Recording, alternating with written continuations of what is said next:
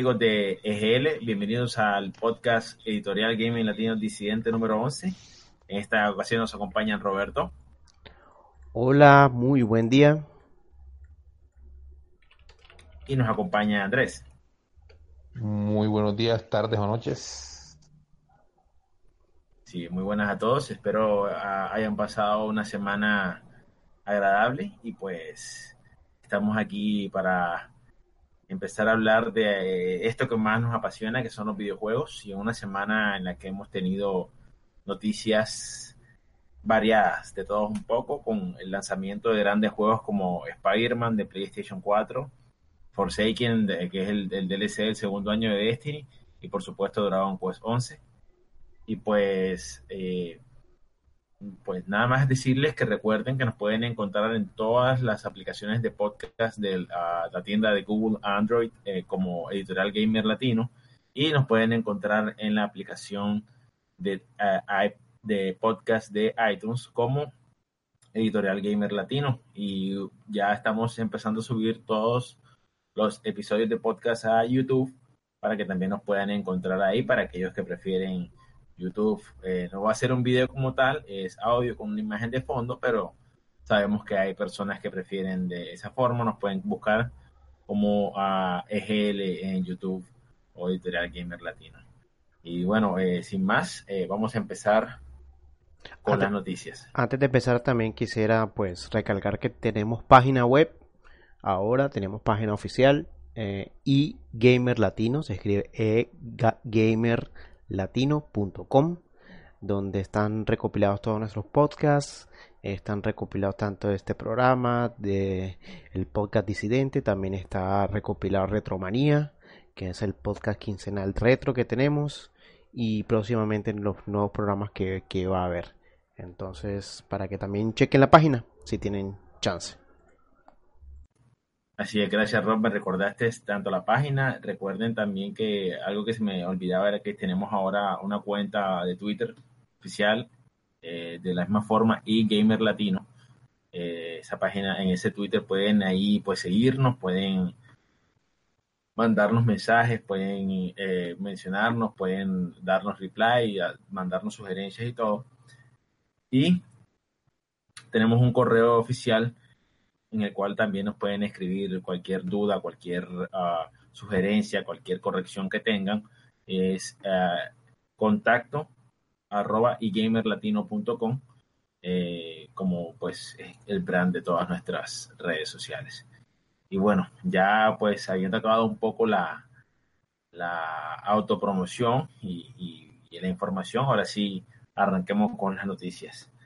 Eh, y bueno, la primera noticia que vamos a dar un poco, sí, tiene que ver con los videojuegos, pero tiene que ver también con libros y con Netflix y con series, y es que eh, Henry Cable, quien hizo de Superman en la, en la que, que, ha estado haciendo de Superman en las últimas películas de DC, de Superman y la Liga de la Justicia, ha sido escogido por Netflix uh, como el nuevo Geralt of Rivia de la serie de Witcher. Eh, pues me alegro por, por Henry Cable. Uh, no, la verdad, no. Sus dotes actorales sé que no son los mejores, pero le deseo lo mejor. Nada, nada, pero igual yo he visto varias películas de él, de hecho. Eh, bueno, las otras dos que tiene, que es eh, Men, Men from Uncle, que lo traducieron como algo como los, los agentes de, de, de Cyberpol eh, y hace un buen papel, de hecho, hace un buen papel de espía. Y en la última de Misión Imposible dicen que, que está bastante eh, bien, que hace un excelente papel. Entonces, yo tengo esperanzas, tengo esperanzas. Lo que no me gustó fue una noticia que salieron de Siri. Siri es lo más cercano que yo tengo una waifu y me la quieren cambiar. Entonces, sí, no estoy tan de acuerdo porque Siri es muy bonita. Entonces no sé qué grosería harán. Espero que no me toquen a Siri. Pero yo sí estoy bastante contento porque el tipo sí tiene potencial. Henry Cavill necesita una victoria. Necesita un W. Creo que Misión Imposible le, le, vino bien. Henry Cavill otra vez está en el mapa. Eh, se, ve, se ve que es un buen tipo. Se ve que es un nerd gigante y bonachón, así que, bueno, bien por él, bien por Henry Cavill y vamos a ver qué tal sale esta serie de Netflix. Eh, estoy muy alejado de las series de Netflix últimamente, pero pues vamos a ver, vamos a ver con qué sale, con qué sale Netflix para, para Pero si ya viene Castlevania en la segunda parte. Sí, sí. Pero no sé, e, el output de Netflix a veces como que un, un, tiene sus altas y bajas. Entonces. Sí, sí, sí, es que Netflix arroja tanta basura a veces. O sea, no basura, arroja, arroja tanta serie que a veces uno se pierde. Literalmente yo también Estoy un poco perdido, la verdad. Así que yo estoy esperando a Castlevania para otra vez retomar algo que vea interesante. Vamos a ver, yo, yo, yo, yo estoy contento por Henry. La verdad es que parece, parece un bonachón, un tipo bonachón. Y pues, bien por él. Sí, sí. Eh, eh, la verdad sí. Eh, Misión Imposible fue una película que me sorprendió bastante. él hizo un muy buen papel ahí. un par de cosas que ahora que Roberto señalaba lo geek que es Henry Cavill cuando estaba, cuando lo llamaron para darle la noticia de que quedó de Superman, estaba jugando World of Warcraft y dejó que la llamada se fuera al buzón y después que terminó la partida fue que fue y lo escuchó. Entonces, muy probablemente le va a meter muchas ganas. Y estuve viendo también lo de la controversia que, mencionó Andy en, el, en la hoja de casting del, del personaje de Siri. Estaban diciendo que eh, el personaje podría ser o moreno o de, o de piel morena o, o asiática, o necesariamente. Sí. Entonces, hay, pues hay gente como que, hey, ven acá, pero si Siri siempre ha sido blanca, o sea, incluso en los libros la, la, la describen como que de full blanco, cabello blanco teñido como, como plata. Entonces, bueno, esperemos que, que no cambien tanto las cosas. Yo estoy de acuerdo con la inclusión en todo, pero que no sea inclusión por inclusión. Que respeten pues eh, lo, que, lo que el autor originalmente quiso y pues espero que, que tomen la mejor decisión posible para la serie y, para todo. Sí, es que son libros, o sea, son libros y bueno, todo lo que jugamos de Witcher 3 sabemos que Siri es muy hermosa. O sea, Siri, aparte de ser hermosa, es o sea, es badass, es una es alguien de armas tomar. Eh, no quiero dar spoiler, pero Siri es muy importante. Siri es muy poderoso. Y también es muy hermoso. O sea, literalmente eso es lo que llama. O sea, la hermosura del personaje y el personaje que está bien desarrollado. En los videojuegos eso es lo que más llama, sobre todo en el 3.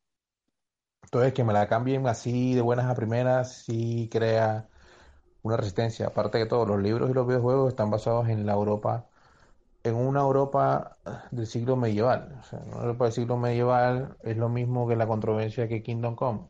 No había tanta gente de color y los que habían, la mayoría eran esclavos. Entonces, no sé, igual es una serie fantástica. Eh, esperemos a ver qué sale el personaje. Ojalá sea parecido a los videojuegos, pero si es diferente, por lo menos esperemos que salga bien. Sí, hay que ver que esto, es un mundo globalizado ahora, que ellos tienen que vender para, para, para, para, muchas, para muchos mercados y tal vez quieran tener un, un, poquito en el mercado asiático, en el mercado de todos lados. Pues la verdad yo me, me reservo el comentario en esto, pero sí, eh, inclusión por inclusión eh, no, pero también entiendo por qué, por qué lo hacen.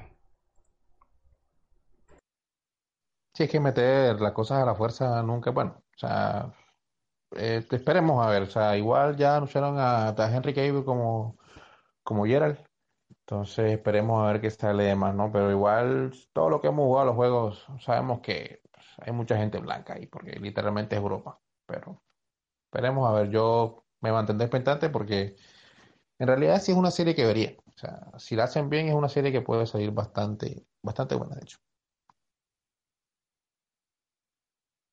Sí, definitivamente tiene todo el potencial y pues esperemos que independientemente del casting, independientemente de la actriz que coja, independientemente del color y todo, pues sea todo para bien y que, y que sea todo pues lo mejor para, para la serie y pues para que, para que todos podamos disfrutar.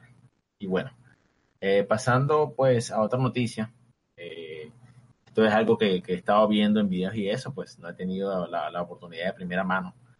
Y es la reacción que ha tenido, pues, aquellos que han tenido la oportunidad de jugar la beta cerrada de Call of, Duty Black Ops 4, eh, eh, sobre todo esta, esta versión de, de Battle Royale.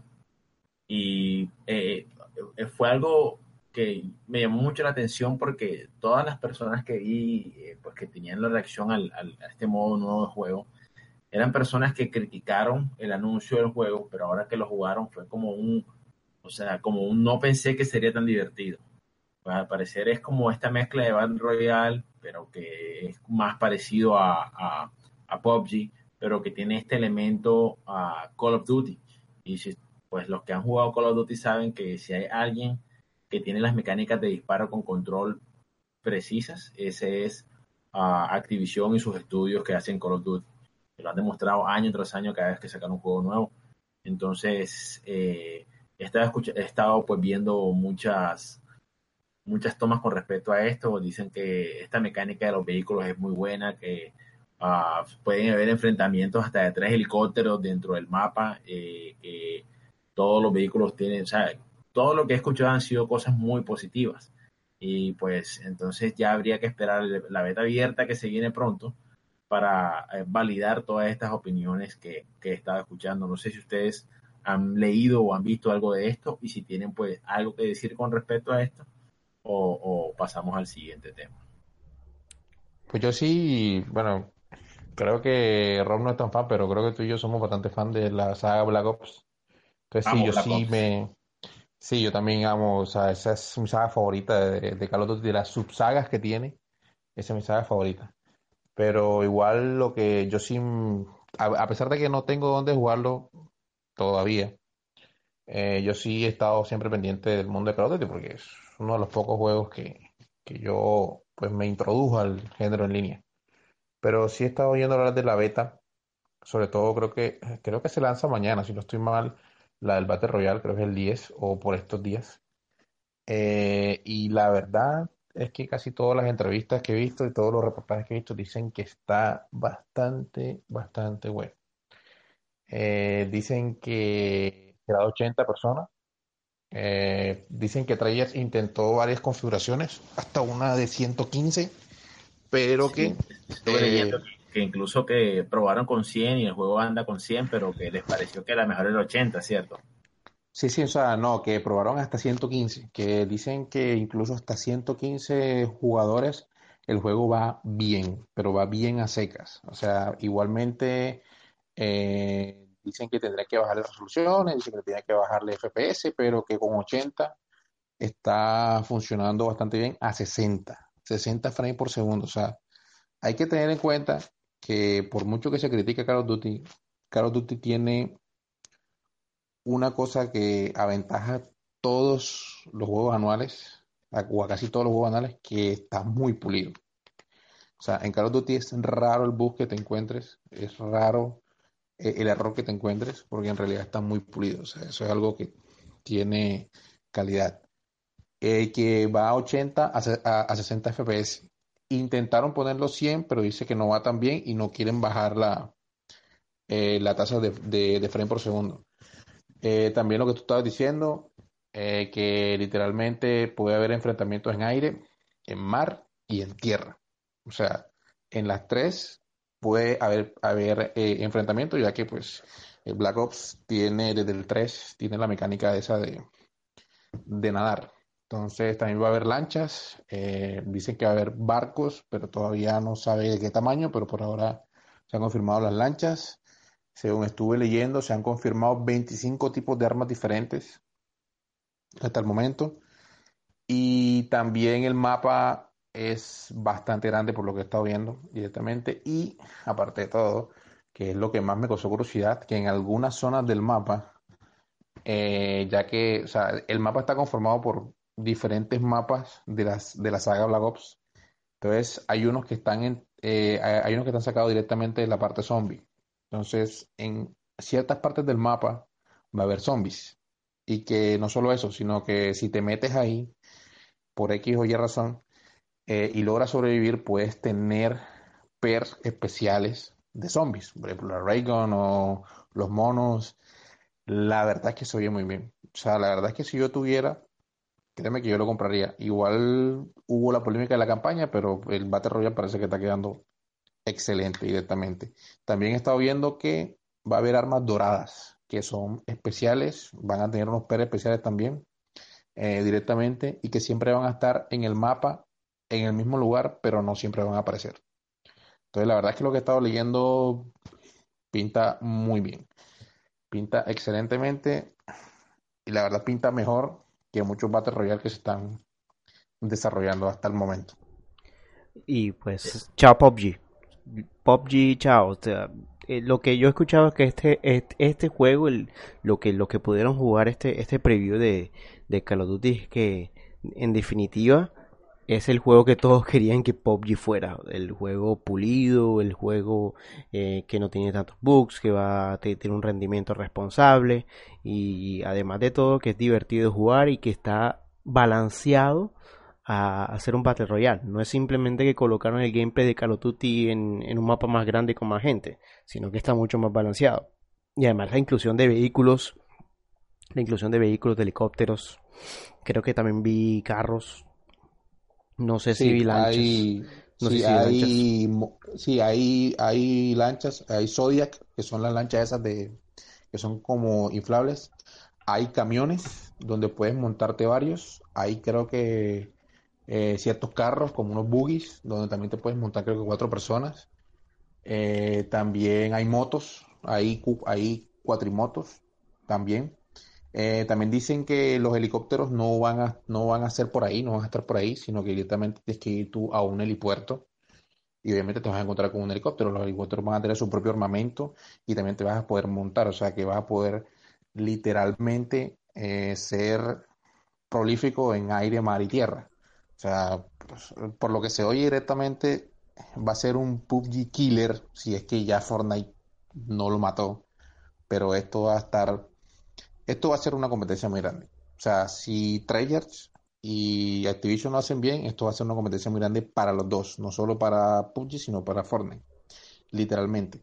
Y también para Battlefield, porque Battlefield pues confirmó hace poquito su, su Battle Royale, que está como raro, pero eh, se ve que están echando ganas, se ve que están, que no fue un copy pega, como dice Roberto, se ve que están echando ganas y se ve muy bien pinta para ser excelente porque dicen que lo van a estar manteniendo durante todo el ciclo de vida y quién sabe porque también dijeron que posiblemente puede ir más allá.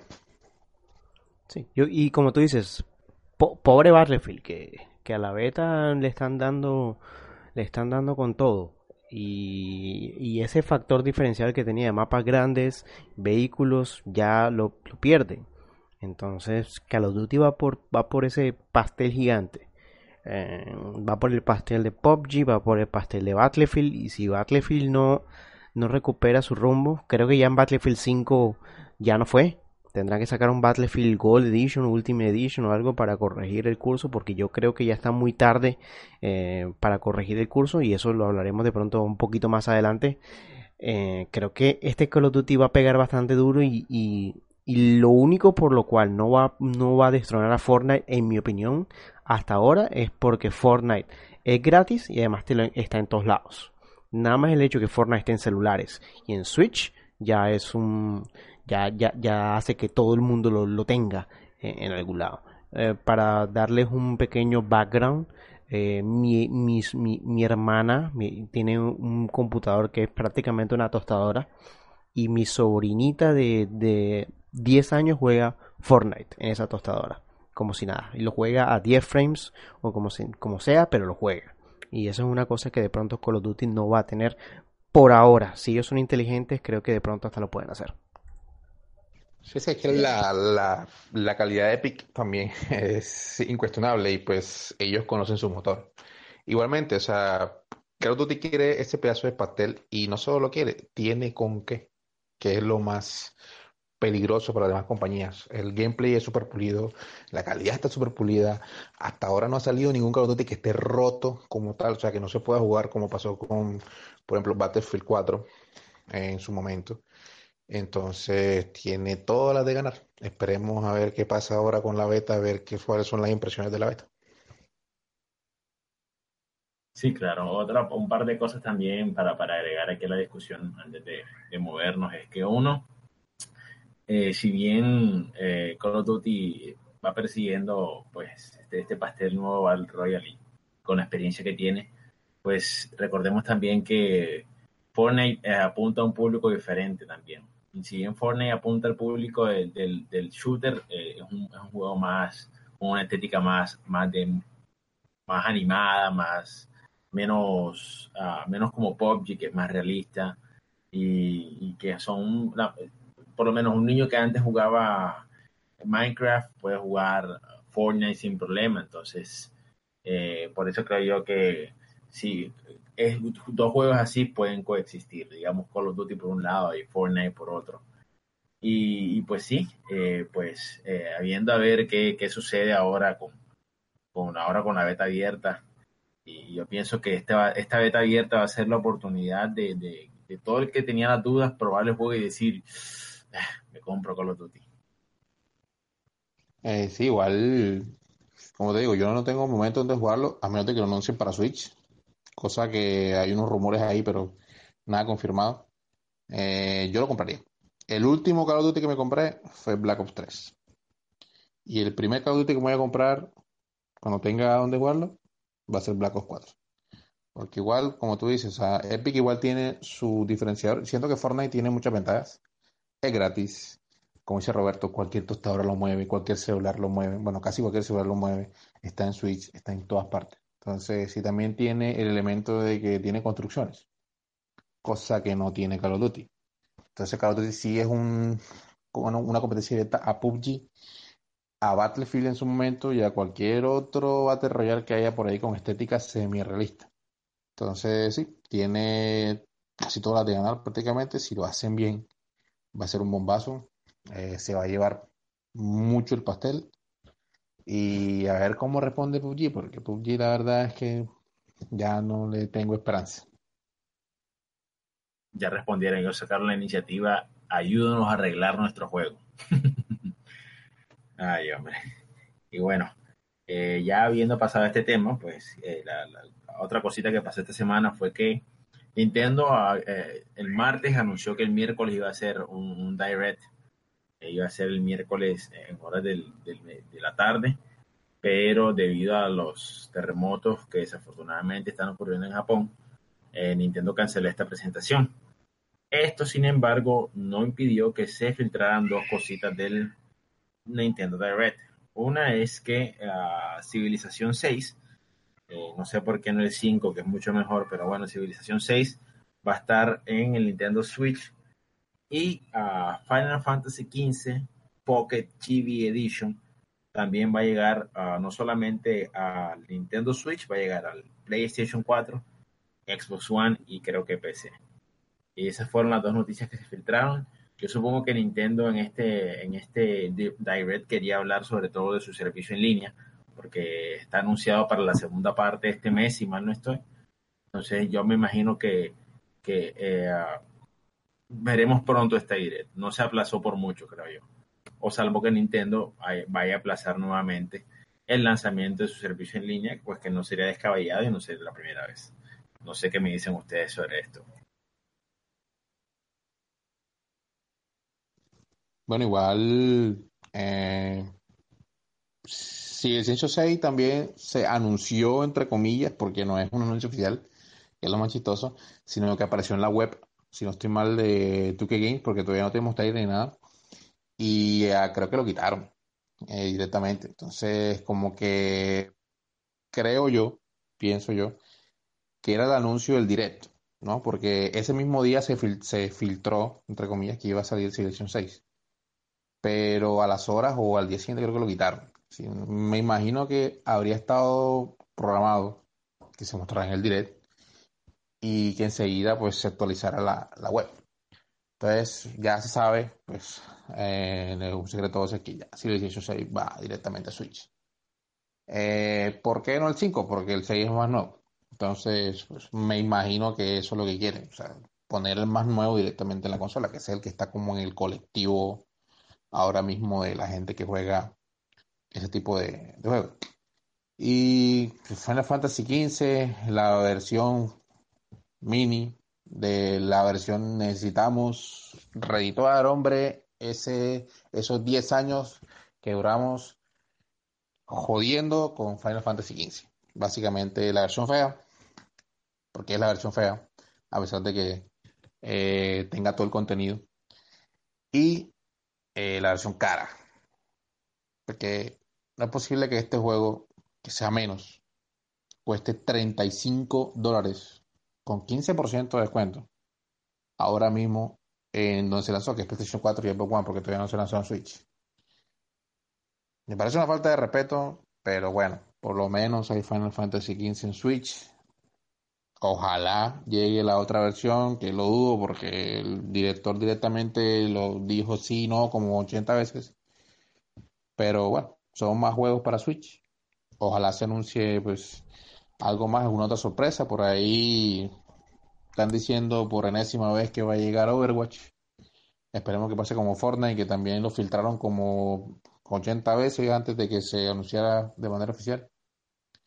Y yo también creo que básicamente, como estaban comentando con ustedes, pues que esto iba a ser eh, parte para mostrar su servicio en línea, ¿no? O sea, igual eh, ya estamos a nada, porque dicen que es para la mitad, para la segunda mitad de, de septiembre, entonces prácticamente estamos a nada.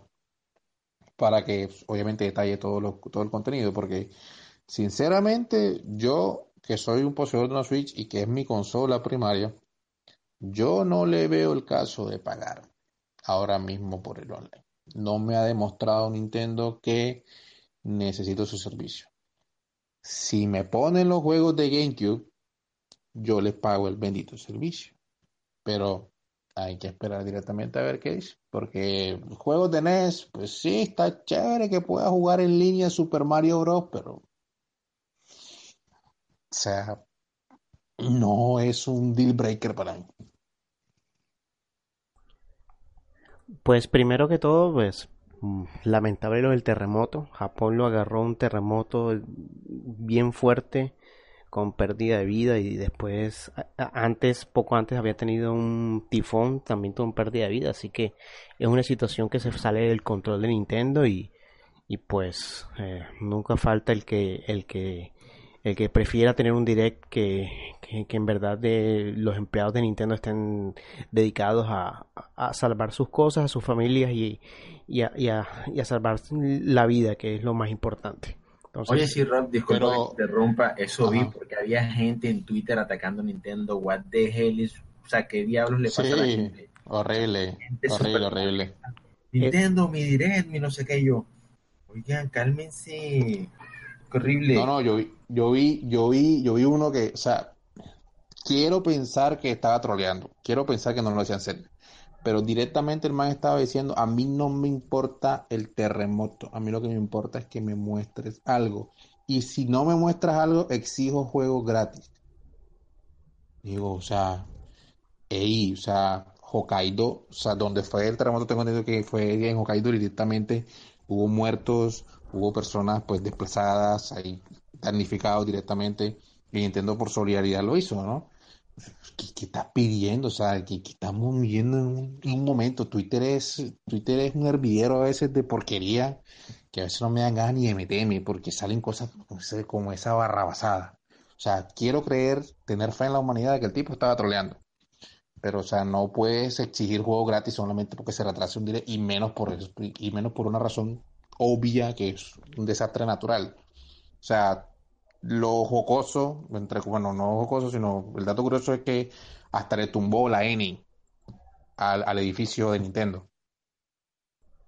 Sí, sí, sí, lo que pasa es que en Twitter hay mucha, hay, hay mucha gente basura, o sea, hay, que decirlo así, hay mucha gente que escribe antes de pensar y que no, y que lo único que quiere es poner su, su, su shitposting ante el mundo y ya y pues tenía, tenía que decirlo y mucha gente criticando a Nintendo y la vida es más importante que cualquier jueguito. O sea, si sea una vida que, es, que pase es más importante que cualquier jueguito y creo que, que eso, eso, eso hay que, hay que tenerlo en cuenta y que decirlo. ya sacarán el direct, ya sacarán las noticias y ya podremos criticar a Nintendo o, o appraise Nintendo dependiendo lo, lo, que, lo que salga de ellos. Entonces vamos a esperar. Creo que sí, iba dedicado al, al, online, creo que sin duda iban a, anunciar más juegos, así sorpresa. Me, me, gusta me gusta que Civilization 6 esté en Switch. Eh, Civilization es uno de esos juegos que son eh, bastante consumidores de tiempo y pues ya puedes utilizar a, tu Switch mientras viajas en el avión y puedes tirar una bomba con Gandhi a, Alemania si quieres. Que para eso es lo que yo quiero Civilization. Eh, y bueno, muy, muy chévere que esté el, juego. Y muy chévere que esté la versión completa y no la versión que siempre colocan para consolas, que es una versión abogada de, de Civilization no como Square que va a colocar la versión abogada de Final Fantasy XV, la versión de celulares y le va a poner un precio bastante absurdo eh, para que te compres este juego y pues eh, Square tratando de sacar dinero donde donde donde lo haya eh, me sorprende que este juego incluso vaya a salir para PlayStation 4 teniendo la oportunidad de jugar el, el, Final Fantasy V Proper va a, va a jugar la versión fea y, resumida y chibi del 15 no me parece absurdo también. Pero bueno. No solo eso, tú pones 5 dólares más y te compras el juego con versión edición Royal y todo el DLC que ha salido. No, no, y es que, y es que no, y es que es 35 euros con 15% de descuento.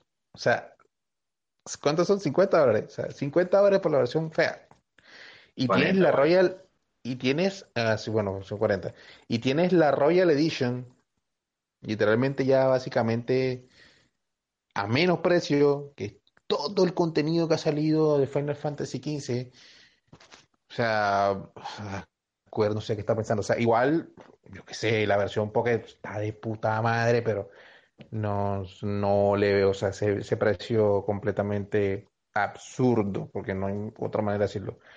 Igual es loable el hecho de que, o sea, la, la Pocket Edition tenga toda la historia de Final Fantasy XV, tiene misiones extras y todo, no tiene mundo abierto, pero es que es la versión maluca, es la versión fea, es la versión horrible de Final Fantasy XV. ¿Cómo la, ¿Cómo la vas a estar cobrando ese precio? Sabes que eso he escuchado yo que la, que, la versión es muy buena. Eso he escuchado como que el juego es muy bueno y tal. Pero sí, como dices tú, o sea, bien, bacano que sea buena, bacano y todo, pero si me estás dando esta versión que no es de pronto la, mejor de todas las versiones de este juego, pues dámelo un precio razonable. Digo, tú, 20 dólares, que de pronto es más razonable que cobrar 35 dólares por este juego que digamos hay una versión mejor por menos precio. Sí, o sea, si la ponen, o sea, yo sinceramente que jugué el 15, no jugué todo, la, todo el DLC que salió después porque yo lo jugué prácticamente de salida. Si Square Enix lo pone a 20, 20 es el máximo. Yo me lo compraría. Solo por revivir la historia. O sea, a mí los gráficos nunca me han importado y pues no se ve tan mal. Tiene un estilo que no me agrada tanto, pero yo me la compraría directamente para revivir nuevamente la historia, porque la historia es, está interesante. Ah, hay que admitir que es una de las mejores historias de Final Fantasy que han salido en los últimos años. Entonces yo sí me la compraría, pero en 20. Yo no pagaría más por ese juego ni loco. Prefiero esperar a tener una consola mayor y volverme a comprar Final Fantasy XV. Sí, sí, sin duda alguna. Y bueno, no sé si Rob quiere agregar algo más a este, a este anuncio, algo más. Pues necesita simpatías con la, gente de Japón. De verdad, es lamentable que sucedan estas, estos, estos sucesos naturales por los cuales no se tienen control y, pues la verdad es que nuestros mejores deseos con, con, las víctimas y con los familiares de estas para que pasen este trago amargo lo más pronto posible. Sí, la verdad es que los mejores deseos para Japón, fuerza, fuerza Japón, yo sé que pues, la ha pasado mal, pero ojalá no sea algo tan tan grave, se puedan recuperar pues rápido y sin problemas. Fuerza para todos lo que esté viviendo en Japón. Para los japoneses, para los extranjeros que están allá, para cualquiera que haya sido unificado. Y bueno, eh, entonces ya habiendo pasado este pequeño tema, eh, vamos a, la compañía favorita de todos, la compañía que está haciendo el trabajo de eh, eh, escuchar todas las minorías vocales que hay y hacer sus sueños realidades. THQ Nordic acaba de anunciar que, bueno, anunció esta semana la compra de Kingdoms of Amalur.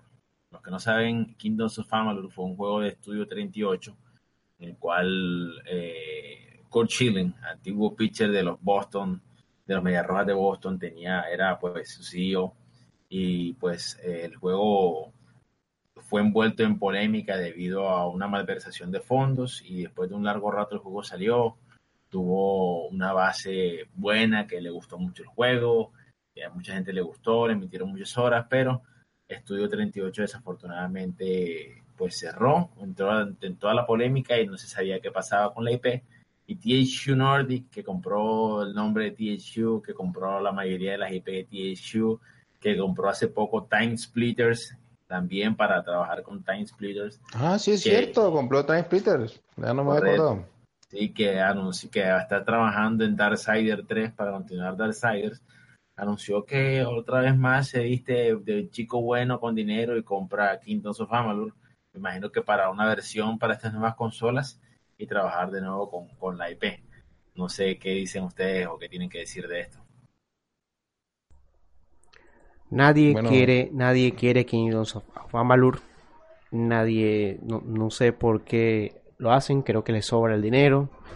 Me imagino que de pronto algún fan, alguno de estas, de estos, de estas pelucas como dicen, que tiene, que manda, que tiene el dinero, es fan de Kingdoms of Amalur y quiere hacer algo con la IP. No sé por qué ellos se envolverían en una IP que está tan envuelta en polémica, sobre todo. La verdad, no lo entiendo.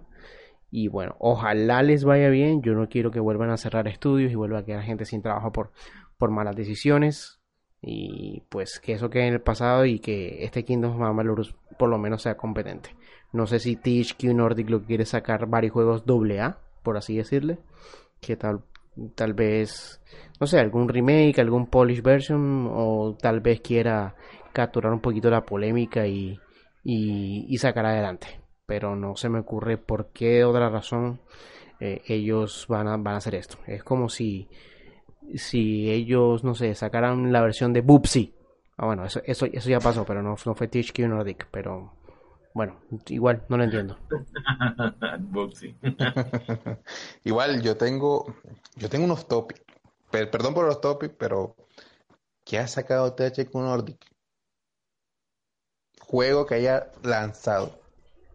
Ellos lo que han hecho es coger muchos de los juegos que de las IP que de las que eran dueños.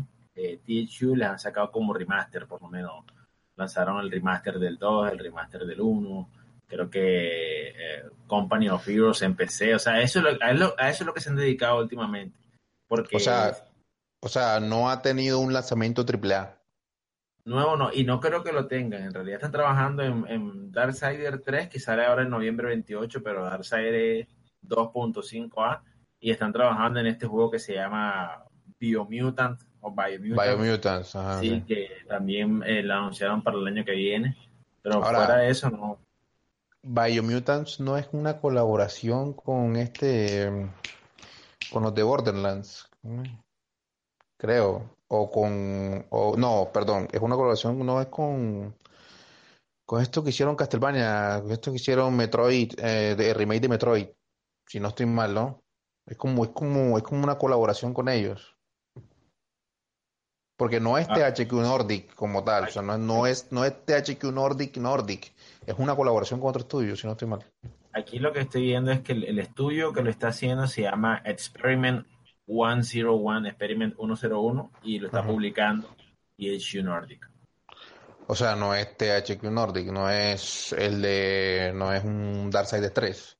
O sea, eso es lo que no entiendo, porque es que igual me parece muy extraño que eh, no recuerdo el nombre anterior de THQ Nordic, y nuevamente me disculpo por el off topic, pero es que me parece muy extraño que THQ Nordic se haya dedicado directamente a comprar IPs. Nordic Games era antes, Nordic Games. Nordic Games, eso. Eh, gracias, güey. Eh, igual, o sea, me parece muy extraño que se haya dedicado a comprar IPs a lo pendejo, porque eso es lo que está haciendo.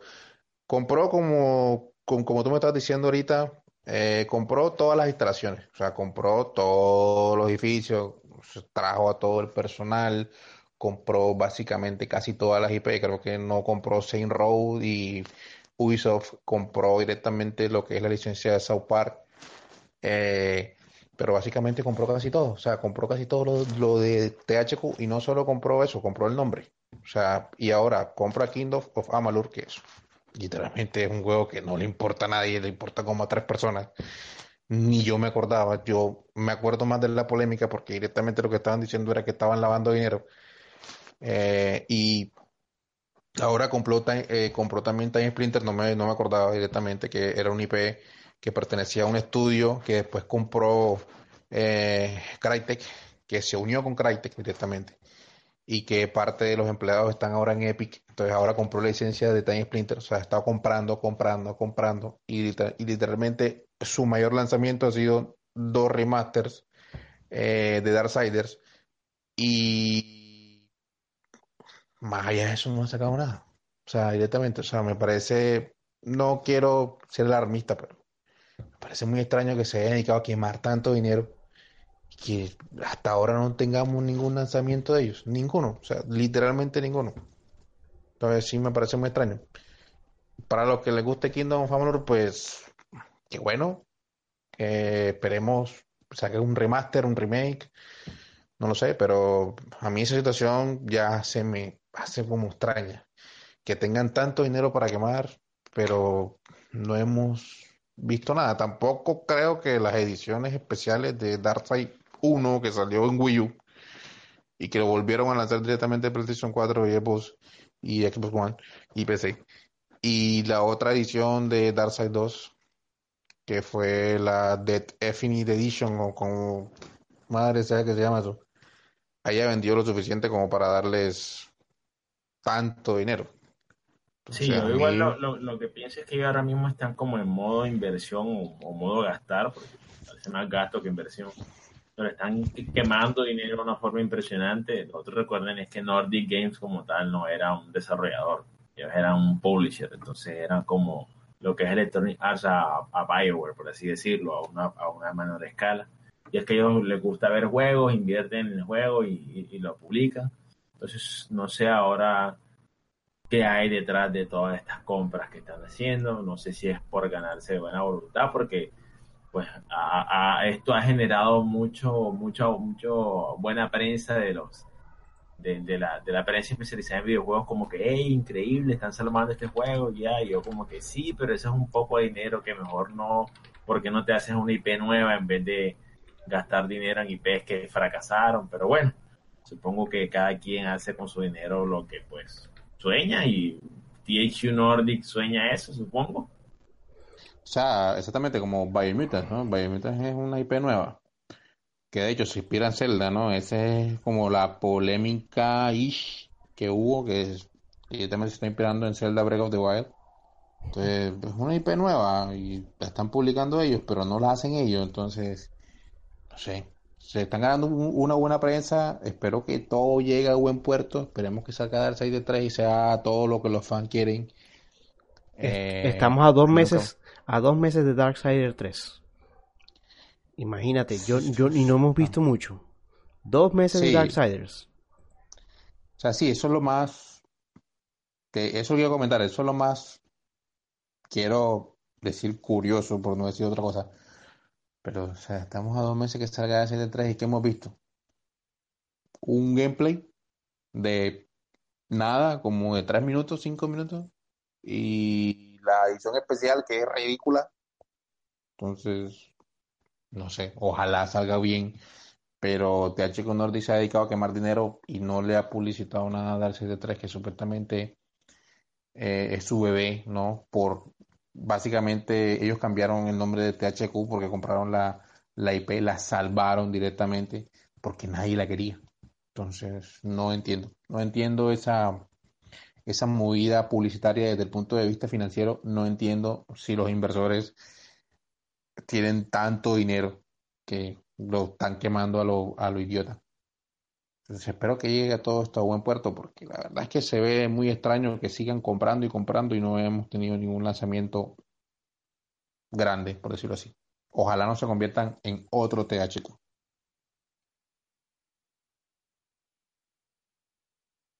Como dicen ustedes, igual lo más importante es que el juego a la venta para que no, no pase lo mismo que pasa con THQ. Si es raro esta, esta compra desacelerada de, de IPs, pero bueno, esperemos lo mejor. Y bueno, ahora pues para cambiar un poco de tema y pasando, vamos a dar pues impresiones de algunos juegos o betas que hemos estado jugando. Vamos a empezar con, con Rob. He estado jugando Spider-Man de PlayStation 4. Rob, eh, coméntanos, danos tus primeras impresiones de las primeras horas de este juego que, que el hype está fuera de control, del cual anunciaron hoy que es el juego que más rápido se ha vendido en el año y superando incluso los números de God of War, que fueron unos números espectaculares. Y es el juego de Marvel que más rápido se ha vendido. Pues eh, bueno, e, ese, eso es en Reino Unido, pero igual Reino Unido es un mercado fuerte. Y sí, eh, llevo más o menos como 6-7 horas de, de Spider-Man, eh, de Marvel Spider-Man para PlayStation 4, para decir el nombre completo, como, se llama. Y pues es un juegazo. Es un estamos viendo una época en donde sale juego tras juego y cada juego es, un hit eh, y sin, sin, duda es impresionante cómo, cómo, cómo cada, cada, exclusivo es de PlayStation 4 es casi garantizado que va a romper récords eh, para el año. Spider-Man para Play 4 eh, primero, decirles que sin duda alguna moverse a través de la ciudad por eh, con, utilizando eh, la de la araña es algo algo que se siente muy muy bien se siente creo que es la el mejor, el mejor juego de Spider-Man que ha salido y sobre todo la mejor forma de cómo te puedes mover a través de la ciudad. Muchos, muchos toman el Spider-Man 2 de PlayStation 2 como el, modelo a seguir en, en, eso de, moverse por la ciudad y este juego no solamente toma eso sino que lo supera y le da 3000 vueltas.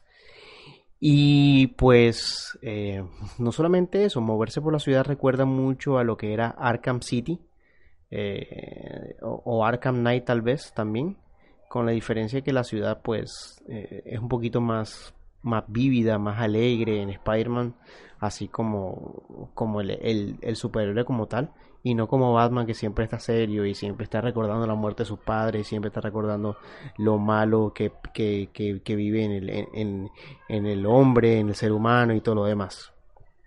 Entonces, pues eso, em, eh, es una comparación directa con Arkham City, cómo te puedes mover y cómo están las submisiones, las submisiones que no cambian mucho de, de, de, de, de una a la otra.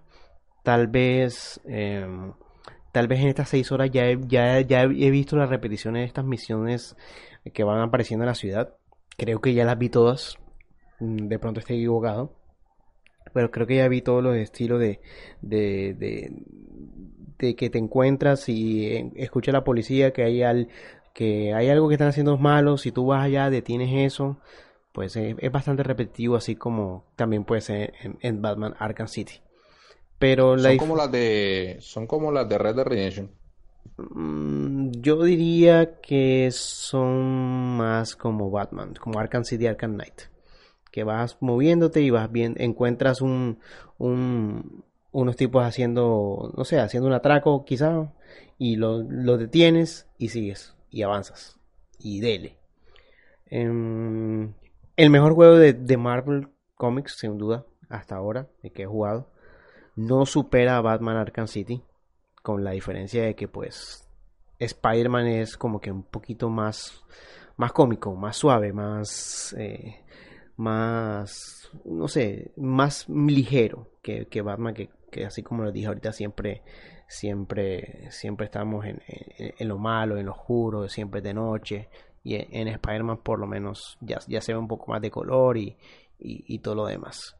Me preocupa un poco la repetición de, las misiones, pues es normal en este mundo, en estos open worlds que se ven. Me preocupa mucho que en 6 horas ya haya desbloqueado todo el mapa. Entonces, eh, eso es debido a lo fácil que te puedes mover de un lugar a otro. Y, pero moverte y, y repetir, repetir por estas 6 horas se hizo fácil porque es muy divertido nada más eh, moverte. Entonces, por ahora, hasta ahora muy bien. Como les digo, no supera Arkham City como juego como tal. Y pues tiene, tiene mucho... Spider-Man no hace nada que sea, que sea totalmente innovador. Mucho de, lo que está en Spider-Man ya existe en otro lado, pero es bastante pulido. Y Insomnia Games ha hecho un genial, genial, genial juego. No sé Pregunta obligada. Sí. ¿Tiene downgrade? no, mentira. Tiene, eh, upgrade. Se ve muy bien. se ve muy bien en mi PlayStation 4 original que tengo. Eh, no, no, la, la, la, pregunta que te iba a hacer era eh, qué tal, bueno, no sé qué tanto has avanzado en la historia, pero qué tal se desarrolla la historia. O sea, si sientes que eres Peter Parker, sientes que eres Spider-Man, sientes eh, eso, porque igual, o sea, yo sé que en los juegos de Spider-Man, pues, lo más, lo más importante es el movimiento y pues se ve bastante bien, pero yo no, no, no puedo verlo. Eh, pero sí como a la historia, sí narrativamente. Insomniac no es el mejor estudio para contar historias, pero ¿cómo se siente la historia, básicamente? No, creo que creo que Spider, Spider-Man ha, ha, trasladado muy bien la esencia de lo que es Peter Parker, que siempre anda haciendo monólogos, que siempre anda tirando bromas para todos lados. Y pues creo que creo que encapsula perfectamente lo que es lo que es este, este, este superhéroe. Y sin duda alguna te sientes como Peter Parker.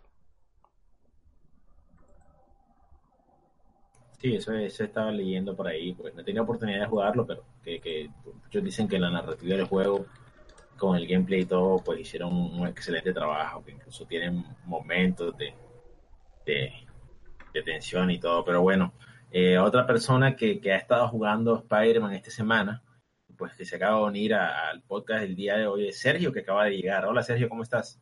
Hola muchachos, qué pena unirme un poco tarde, pero things happen, a veces las cosas pasan y... Pero bueno, eh, estuve escuchando aquí a Rob hablar de la opinión de, de Spider-Man concuerdo en, muchas cosas de lo que él ha dicho. Ha sido una sorpresa muy agradable. También lleva aproximadamente unas 5 o 6 horas de juego. Eh, aún no he, desbloqueado todo el mapa. Eh, pero, eh, pues lo que él mencionaba de que es muy agradable pues estar andando por ahí, pues pasando de un lugar A a un lugar B. inclusive, pues como en todo open world, hay mucho que coger, o sea, para de pronto, y para pues poder subir tus habilidades. Y, y, la verdad, a veces cuando yo uso el botón de, de como, o sea, que, que, es como, como un radar que te, que te dice dónde están las cosas, yo empiezo a hacerlo, porque es que en realidad la, forma como tú te trasladas es tan agradable que la verdad no se siente como una pérdida de tiempo, al contrario, es como bacano, como que, wow, como, ¿cómo hago para llegar acá? Ok, chévere, ta. Entonces, ha sido uno de los, los pocos open world donde yo me he dedicado como a coger cada florecita que me aparece en el mapa lo cual, bueno, ya, ya, ya saben ustedes cómo me siento yo acerca de las florecitas que, algunos juegos te, te obligan a, a, buscar. No sé si hablamos de Destiny 2 Forsaken ya. No, no, no.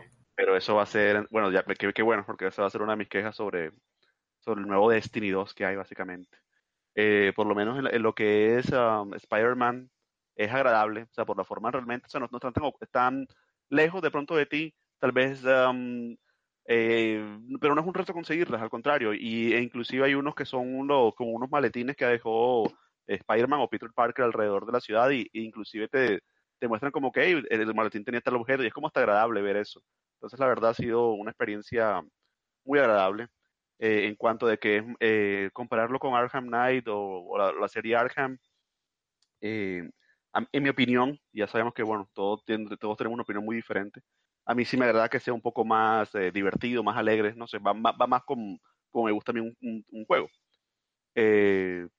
Eh, las, las, bromas que hace, que hace Spider-Man, o verdad me parecen geniales. Lo único que sí me parece eh, superior, y esto aún sin haber descubierto todas las habilidades del juego y todos los enemigos del juego, es las batallas. en Arkham la serie Arkham, eh, las batallas eh, eran, o sea, tú tenías que pensar, en realidad no era como que smash button, smash button o un drill botón, botón, botón, botón, ya no, o sea, a veces te subías una gárgola y era como estabas ahí como, oh, ¿será que ya puedo bajar? Y a veces no, o realmente bajabas y morías.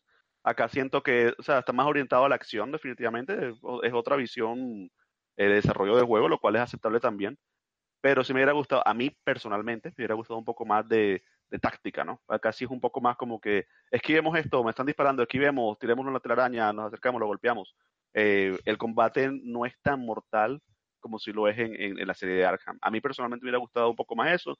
Habrá gente que opinará que, que le prefiere un, algo más orientado al, a la acción y está bien, y eso está perfectamente bien.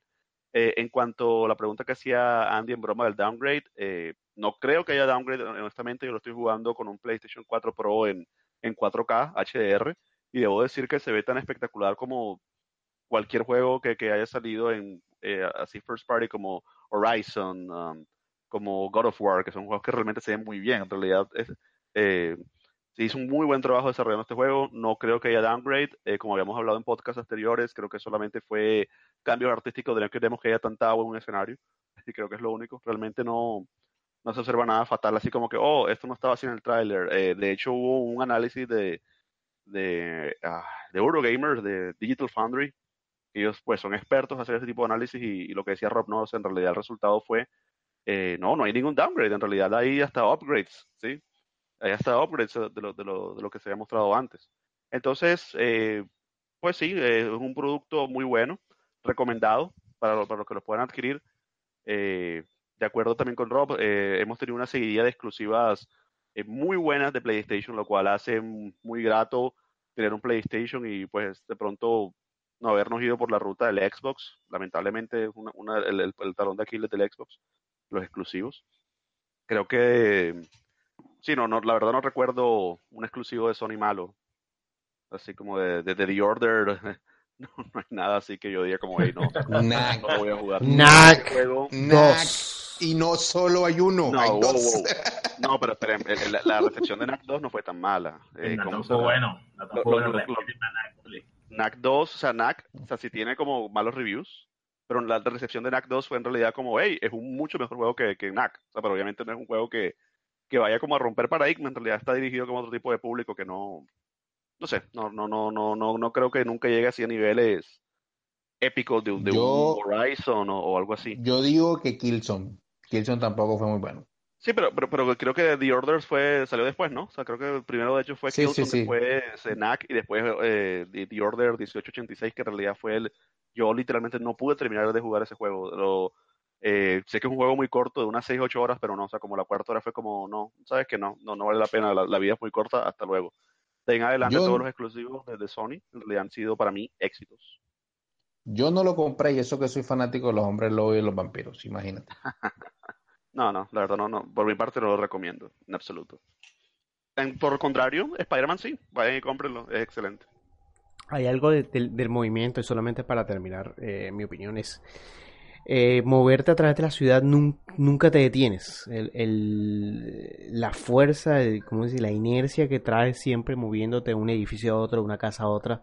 Nunca, nunca el juego te obliga como que, bueno, tienes que detenerte un rato para volver a arrancar. Como de pronto un Gran Theft Auto que tienes que tomar las curvas o tienes que frenar o, o no sé.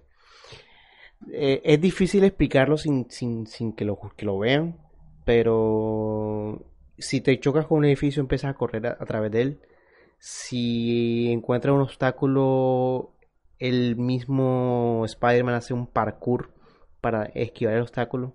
De hecho, en, en, una de esas eh, eh, traté de, de pasar por en medio de una torre de agua, esas que están en los edificios. Y lo que hizo eh, eh, Spider-Man fue mo- ponerse en forma cinematográfica y pasar a través del- de, la torre de agua así, así de, de, de frente, así como si fuera una, un- una escena de, de cutscene, de, de video, y, eso lo hizo de, de- de una forma muy, muy fácil y, y- sientes en verdad que, que- que eres Spider-Man. Y pues espectacular y, y ojalá, ojalá, ojalá tengamos una secuela y, y pues si los juegos de Marvel van a ser así de ahora en adelante con, con esta calidad, bienvenido sea. Y ojalá, de nuevo, eh, los juegos de Square, Square Enix que están haciendo de Avengers tengan por lo menos este amor y este presupuesto. Yo quiero un juego de Iron Man en el cual te puedas mover así. Esa platica de Sony no la tiene todo el mundo. Chicos, Para, para, terminar mi opinión, eh, Andy, tú hacías una pregunta sobre si sentía ser eh, Spider-Man como tal. Eh, yo pues no he terminado todo el juego. Eh, sí he leído reviews de otros de otras eh, compañías. En uno de los reviews pues decían era que no había como suficiente tiempo para hacer Peter Parker. Eh, pero no sé, yo, yo pensándolo bien, no sé qué tan emocionante puede ser como el paquete completo, porque Spider-Man, o sea, es un paquete completo de, de, Spider-Man y Peter Parker. Como no hay demasiadas interacciones con Peter. Pero no sé, o sea, yo me quedo pensando como que, uh, y de pronto ustedes que, que siguen de pronto el, el cómic y la, y la serie de Spider-Man un poco más a fondo, de pronto puedan decirme, no estás en lo cierto, pero yo no sé qué tan emocionante sería ser Spider-Man, como que tener tu trabajo secundario como repartidor de pizza o no sé. Realmente sí, no, lo, no. lo, que, es que, eso, que no, no, no, hay como actividad. Por ejemplo, en, en un Gran Theft Auto tú puedes, por ejemplo, ir a jugar bolos o tomar una cerveza. Eso no es una opción en, en este tipo de, de juego como Spider-Man, que también es un open world. Mira, si, si, si, yo quisiera jugar, si yo quisiera jugar como alguien que tiene deudas y que está con el trabajo que no quiere para poder pagar esas deudas y, vivi y vivir eh, sin pagar eh, recibos de mes a mes, eh, simplemente jugaré mi vida y ya. No para qué Peter Parker. o sea, o sea, mira, para pues, yo entiendo que la parte de Peter Parker sea pues, aburrido, básicamente. En, en los cómics lo estilizan algo más y en la serie pues de los 90 que es la más popular pues también lo estilizan. Y no, siento que pues tendría que hacerse algo como persona con el gameplay de Spider-Man, entonces no sería como una mezcla, sería una mezcla rara.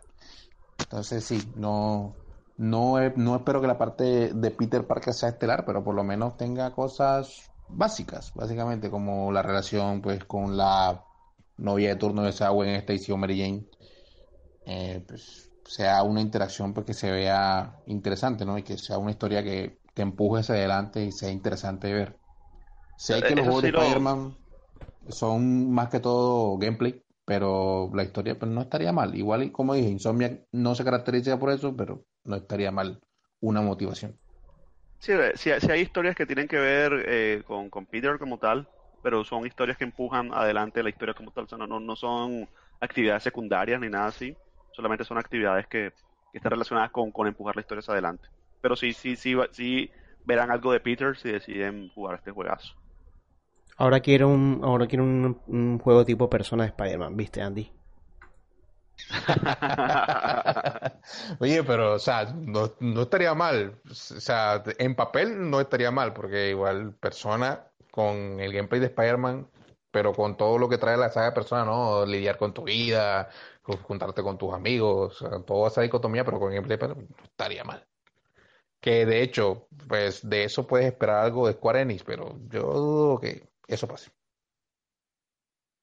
Esa práctica de Sony no la tienen todos los estudios, pero bueno, ojalá, verdad, esos juegos que está haciendo Square Enix les metan el amor, porque o sea, es lo que más he visto, como que todo el mundo impactado por la atención al detalle que tiene este juego. Incluso vi un clip en el que Spider-Man decía las dos mismas líneas, una mientras estaba sentado en un edificio y la otra mientras se balanceaba.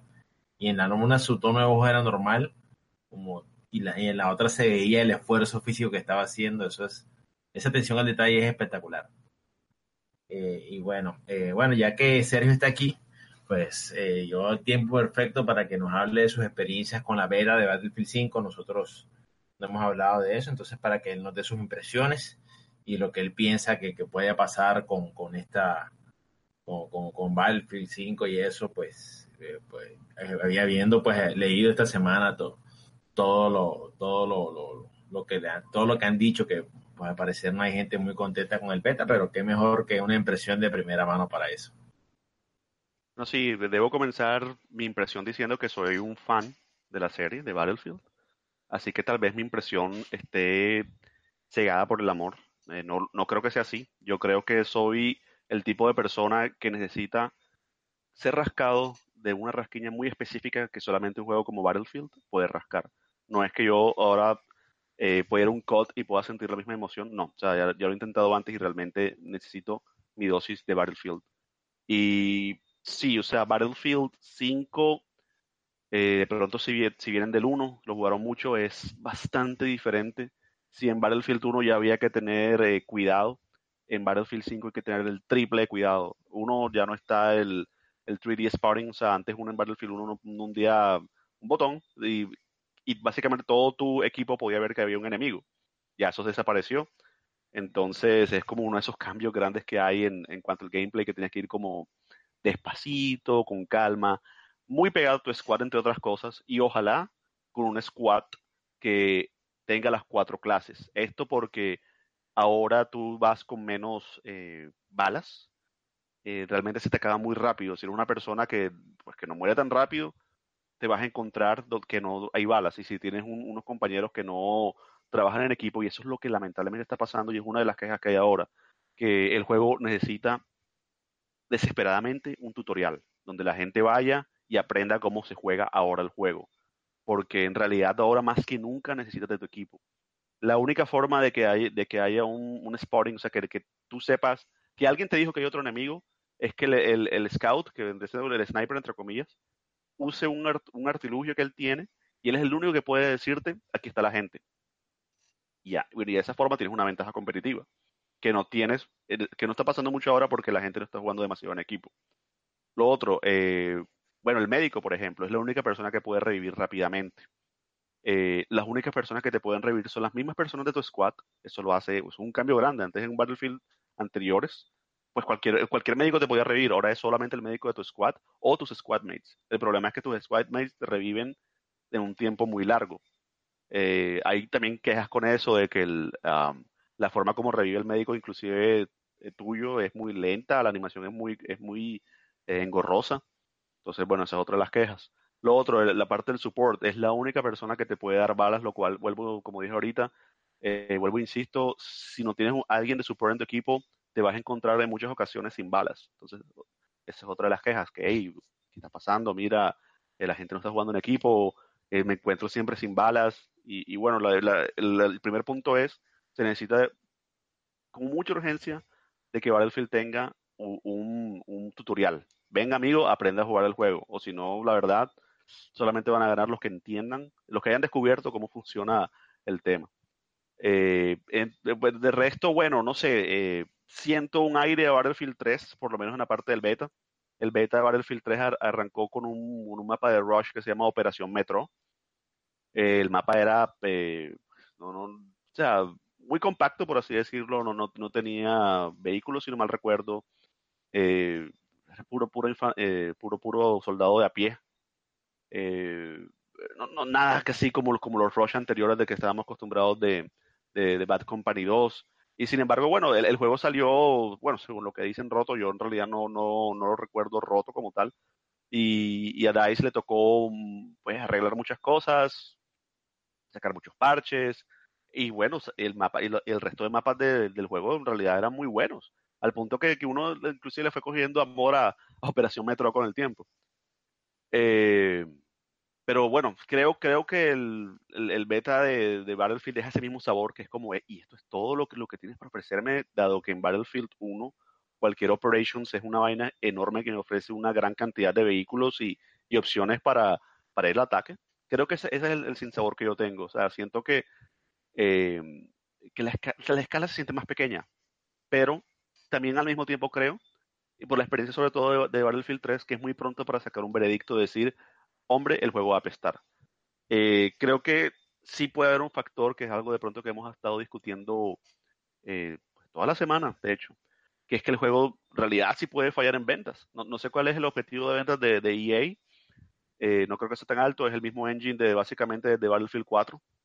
Eh, no sé, tienen experiencia con esos mismos assets de guerra, Guerra Mundial 2, todo esto.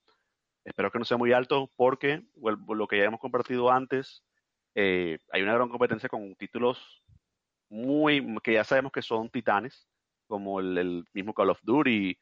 Um, ¿Cuál es el otro juego que sale en octubre, muchachos?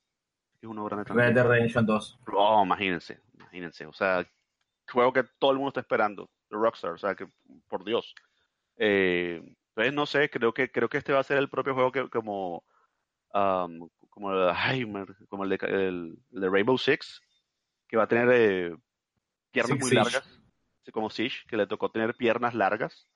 Y, y, y, es precisamente por eso, porque la, una persona que de pronto se decidió, oh, vamos a comprar eh, Call of Duty, eh, no, e, esa rasquiña que te da el, el, el, Battlefield nunca te la va a poder quitar un COD. COD es un, es un, un pues, también son simuladores de guerra, pero es un, en mi opinión, es un poco más casual que lo que sería un Battlefield. Eh, Perdón que te interrumpa, Sergio, pero ¿no atrasaron Battlefield 5? ¿Como a noviembre? Sí, noviembre. Pero, pero igual, o sea, digamos que el, el, ciudadano a pie, de todas formas, es un golpe, pues estarte tú de pronto queriendo comprar COD, después, uy, Red Dead Redemption, y después como que te quedas sin plata. A menos que, eh, o sea, no sé si de pronto la, la estrategia de ellos es como que, uy, si digamos que el juego está tanqueando, de una para, para Black Friday los, los sacamos descontado un 10% o 20% y decimos que, ah, mira, fue, el descuento de Navidad, muchas gracias por comprar el juego. De todas formas, eh, sí creo que, que, puede haber un impacto por, por el hecho de estos dos titanes que sean lanzados tan cerca de su fecha de lanzamiento, pero es precisamente por eso.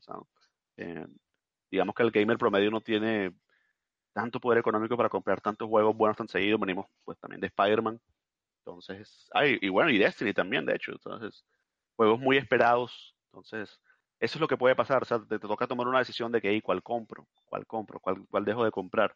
Y probablemente por, por marketing, por nombre, por talla, pueda ser el Battlefield y no precisamente por, por gameplay o algo así.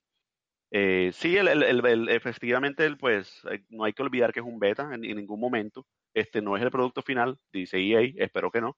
Hay varios bugs eh, en cuanto a sonido, a veces no se escucha el enemigo cuando camina cerca tuyo, lo cual pues, no es divertido tú no poder escuchar al que se está acercando. Las armas a veces no suenan, eh, no es muy claro algunas animaciones.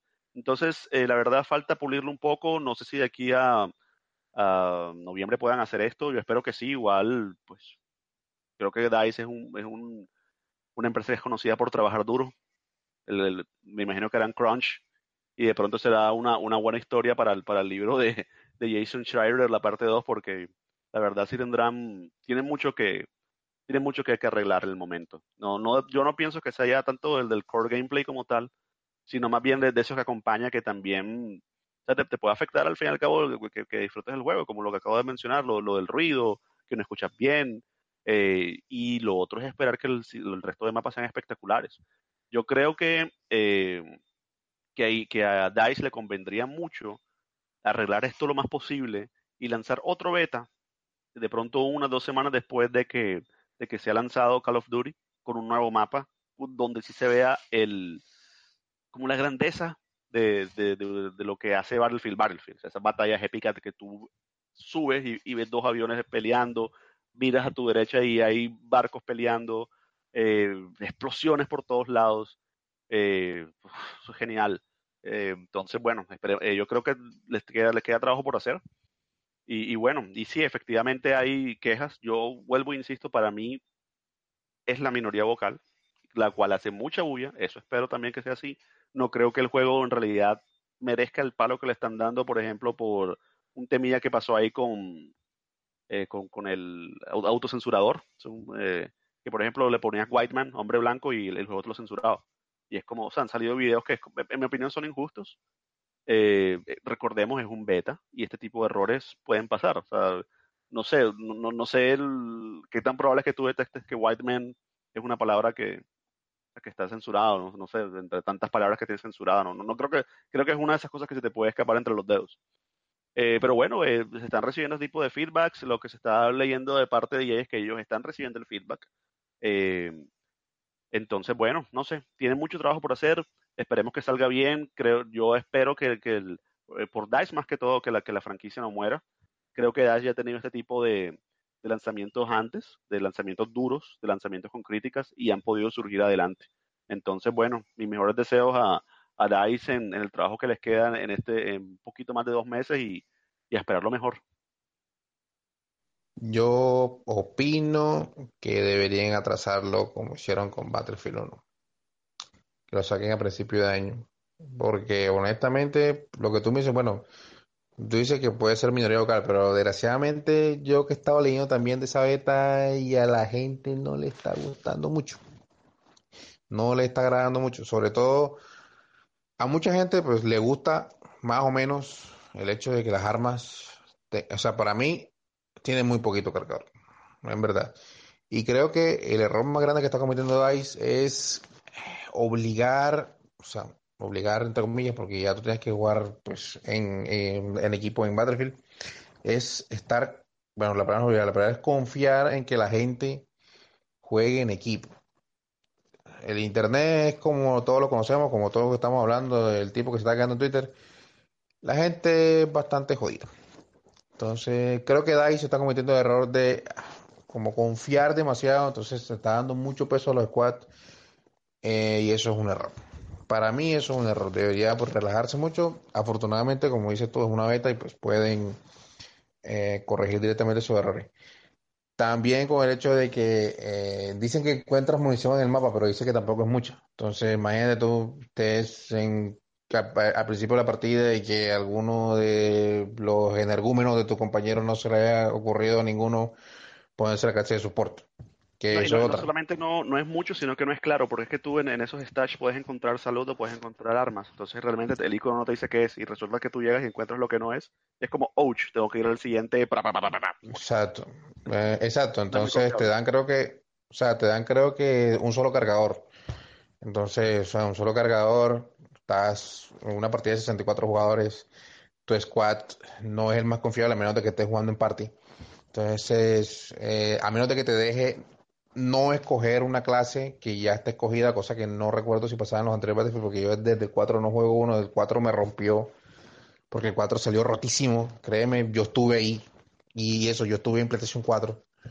Entonces, Sí, o sea, creo que DICE está cometiendo un error. Igual EA también está EA también fue un lanzamiento completamente, una presentación completamente desastrosa. Creo que todos coincidimos en que fue horrible.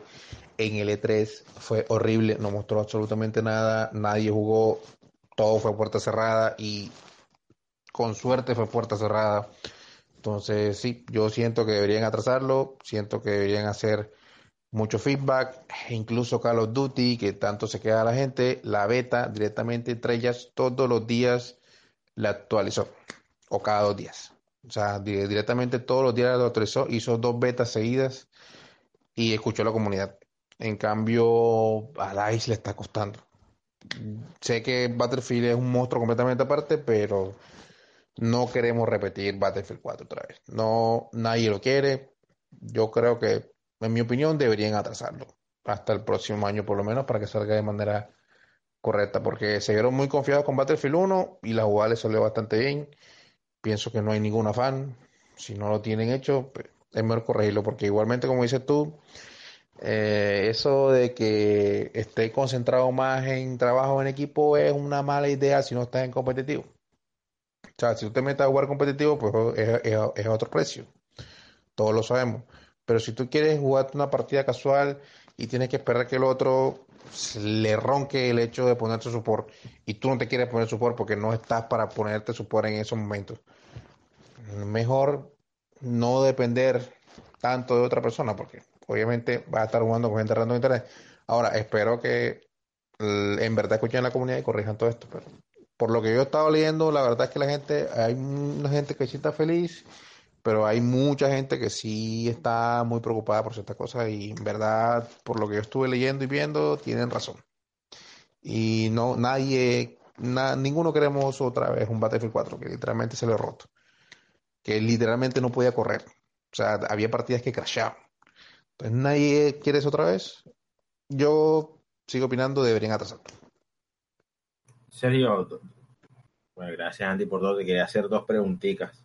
La primera es qué tanto crees tú que haya afectado pues viendo esto, porque el lanzamiento de, de Battlefront 1, de Star Wars Battlefront fue un desastre y el lanzamiento de Battlefront 2 fue aún más desastroso, siendo que todos estos han sido juegos que han sido desarrollados por DICE.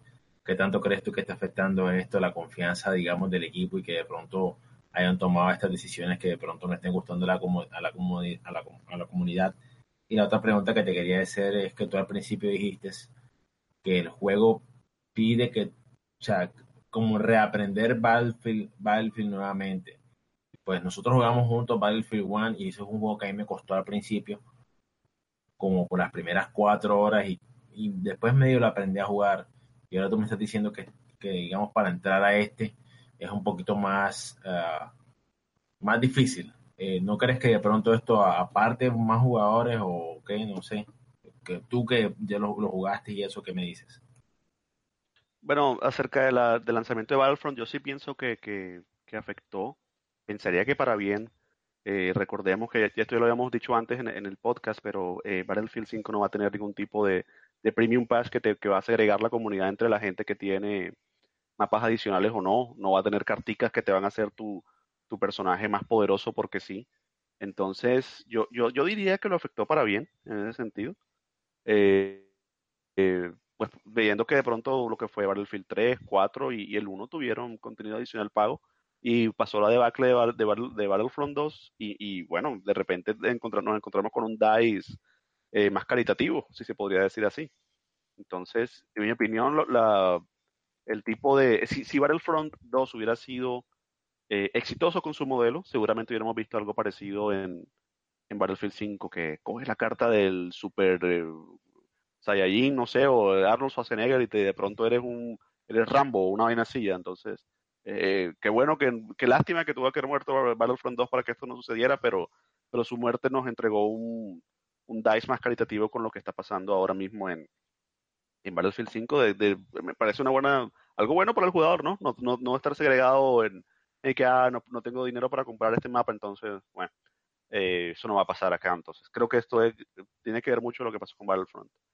Eh, bueno, la siguiente pregunta es con la, reaprender a jugar Battle, Battle, Battlefield 5 eh, si va a segregar un poco más al, al personal. Yo, pienso que, que, que, de pronto esa persona que estaba como entre el límite entre casual y, y, un poquito más hardcore, si va a decir, oh my god, esto no es para mí, mejor me voy a otro tipo de juego, o sigo jugando Battlefield 1 o no. Pero yo creo que es cuestión, vuelvo, insisto, de que, de que DICE no te eche la batalla con una patada desde el avión sin tu haber pasado antes por un pequeño entrenamiento de, chicos, en este juego es necesario que el squad esté junto. ¿Sí? O sea, si tú vienes con la mentalidad, y lo cual es normal porque venimos de muchos Battlefield así, si tú vienes con la mentalidad de que yo puedo ser un lobo solitario y no importa, igual vuelvo y respawneo en, en, en esto y no pasa nada, o sea, ya no es así. Ya, pero yo creo que es cuestión de comunicación, de, de hey, chicos, si, tú, si ustedes ven que todos son snipers en el grupo, van a, van a morir, no, no van a hacer nada. Alguien cámbiese a, a support y empieza a repartir balitas hey, son tres, ahora bueno, ahora quedan dos snipers, alguien cambiese, a, perdón, tres snipers, alguien cambiese médico, todo bien, pueden ser un, un squad de, de, dos snipers, no pasa nada, pero tienen que tener apoyo, que alguien te cure, que alguien te dé más balas porque se te van a acabar. Pero vuelvo, insisto, creo que todo pasa eh, por el hecho de, de, tener un buen tutorial. Eh, y, y, bueno, sí, creo que de, definitivamente tal vez después, después del tutorial esta persona que, está entre ese mundo, entre un poquito, prefiere otro tipo de cosas y está un poco más eh, casual en, lo que está buscando y eso está completamente normal también, tal vez ese tipo de cambios no le vayan a gustar. Pero, por ejemplo, para mí, de, después de que yo tenga un, un squad competitivo que, que me dé balas, me cure, o yo, o yo también, me, yo soy esa, ese tipo de jugador que es más bien, estás pensando siempre en el equipo, ¿no? Siempre está pensando, hey, hey somos demasiados assault, vamos a cambiar. Yo ayer, por ejemplo, en la última partida que jugué de, dos últimas partidas que jugué de Battlefield 5 del beta, jugué de support, a mi equipo le faltaba el support y yo me pasé a support. Eh, a mí me gusta eso. Entonces, eh, ese tipo de decisiones a mí me encantan. Eh, ya me conocen, a mí me gusta mucho trabajar en equipo. Eh, juegos como Destiny 2 que requiere también mucho de eso. Entonces, no sé, para mí es un cambio positivo, pero sí pienso que va a haber, gente que va a decir, mm, no, no, no, no. Siempre eh, eh, mi MC Squad no vale tres tiras, lo siento, no, no, voy, no voy a jugar, prefiero irme de pronto para el COD y su Battle Royale que se ven genial y tal, y, y listo. Sí, es que es, o sea, es mucha resistencia, hay mucha resistencia al cambio. Y lo que yo digo es que como tal, no sé, siento que DICE está poniendo mucha, mucho énfasis, mucha esperanza en que la gente sea así, ¿no? Igual pasa, ustedes siempre me han dicho, pasa mucho en Overwatch. Yo veo, más o menos veo Overwatch. Entonces la gente es muy terca, la gente es muy obstinada. Entonces, si ves que no está funcionando algo, pues, deberías cambiarte, ¿no? Pero igual a veces, obviamente, te van a tocar muchos squads en donde pues la gente, todos van a ser asado, ¿no? Entonces, entonces, va, entonces, entonces, si tú no tienes ganas de jugar de, de soporte, pues vas a tener una partida un poco, un poco como, no sé, un poco extraña, porque no siempre estamos como del mismo humor, ¿no? Entonces, no sé, igual es una puerta regada, pero ojalá le salga.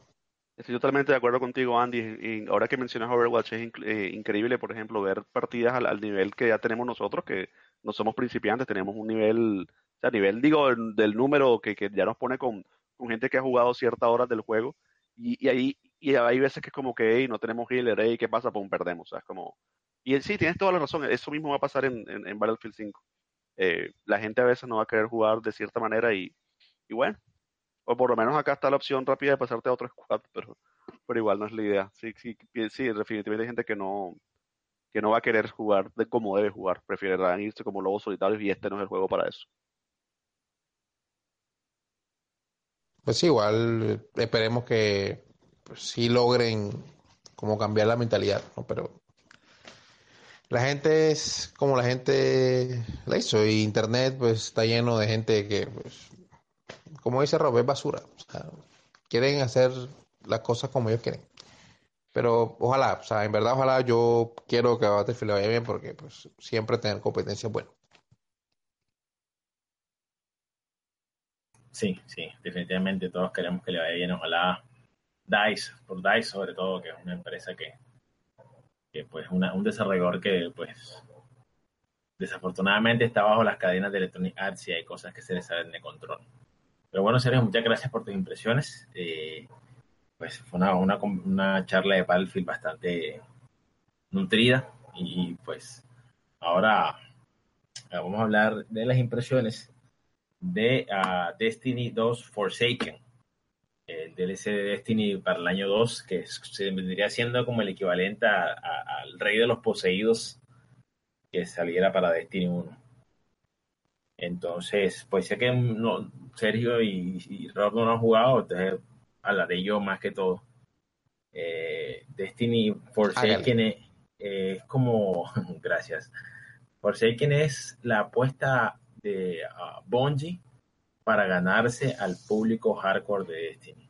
Cuando Destiny 2 salió, empezó, era un juego que era, estaba más, era más abierto tanto a, a casuales como a a hardcore, pero pasó de que el que es hardcore en Destiny, como Tony, que es otro de los miembros de Editorial Gamer Latino, son personas que juegan bastante tiempo el juego. Entonces, el contenido que pusieron, con todo y el, el, el raid, no fue suficiente. Entonces, eh, hicieron, uno, hicieron unos cambios ahora bastante pues importantes para este segundo año y son cambios que requieren el grindeo, requieren que son cambios que eh, la, cantidad de recompensas que te dan se resetean cada cuatro días, te dan oportunidad de ganar en gramas brillantes, hay retos que son diarios y retos que son semanales para ganar en gramas de poder.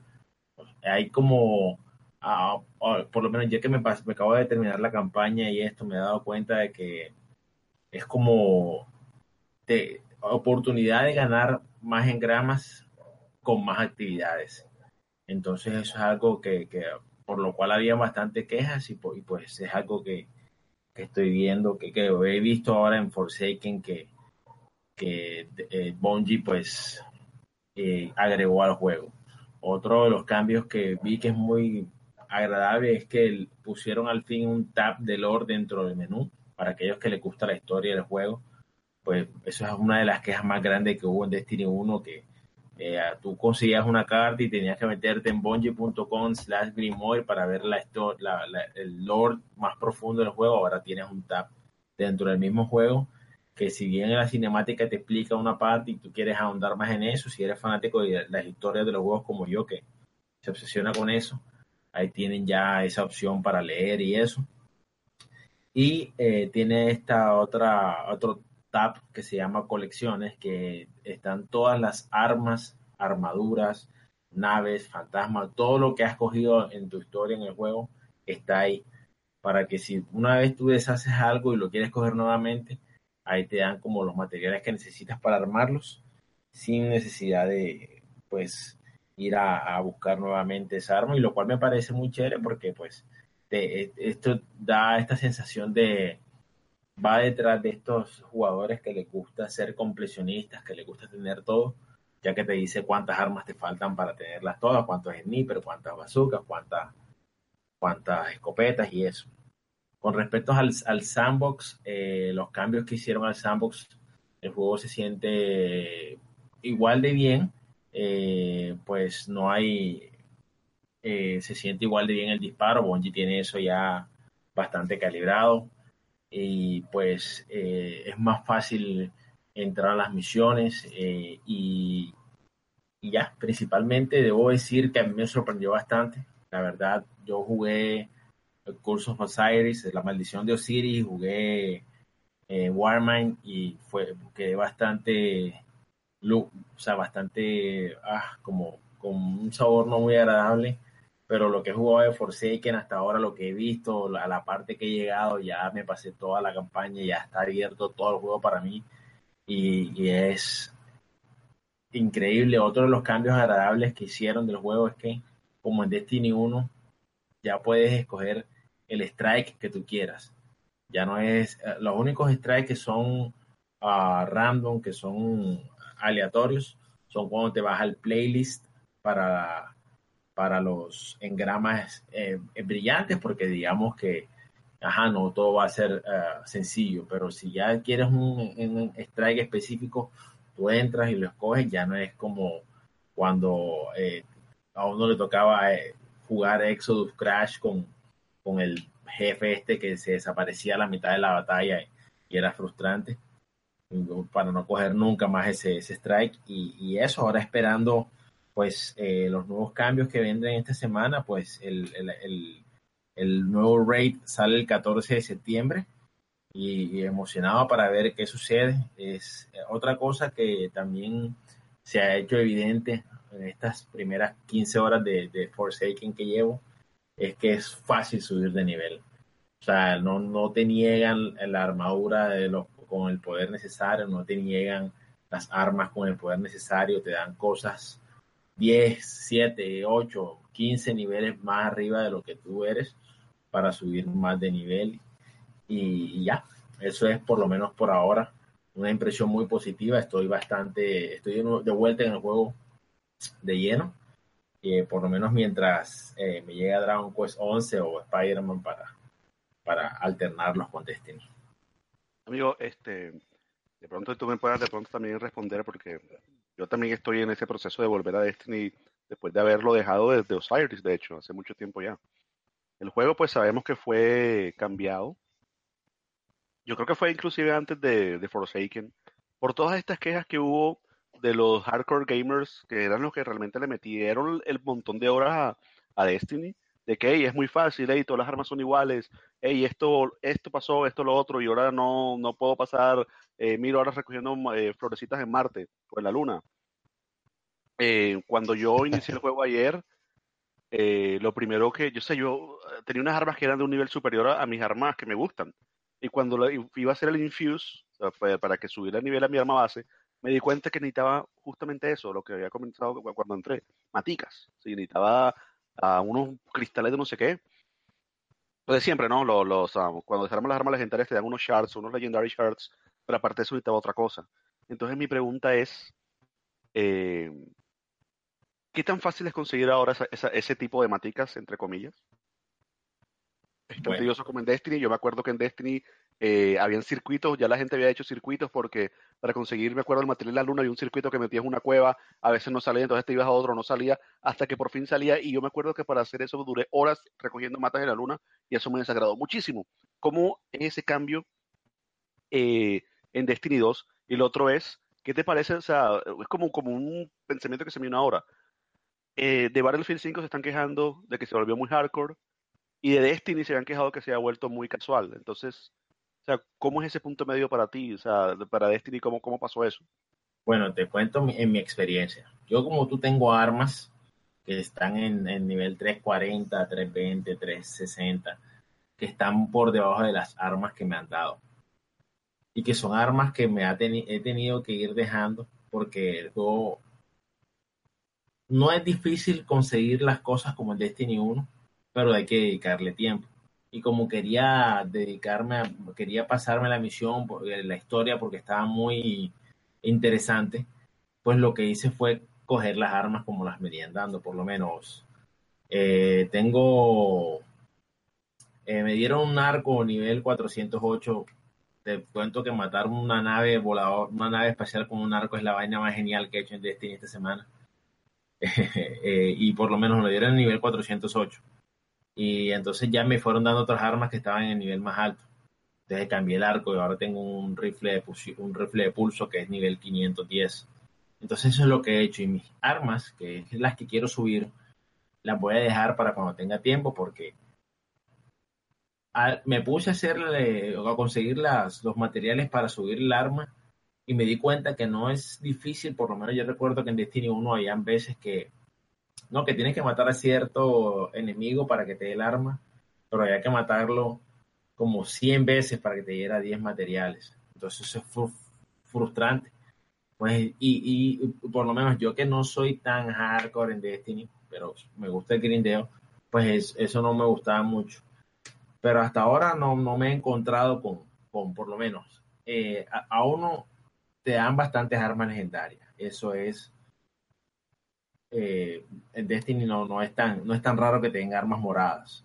Cada vez que tú desarmas una arma morada, te dan los fragmentos legendarios, los fragmentos morados con los fragmentos morados tú puedes comprar Master Course, o sea, te dan las opciones de obtener los, los, los elementos para armar el arma, ya sea tú hardcore y ir a grindearlo y ir a que te mates, o como, la, o como yo, que no tiene mucho tiempo y vamos a buscar la forma más óptima para hacer esto, o completamente casual es voy a coger las armas más poderosas que me den y esas es las que voy a usar porque son las más fuertes.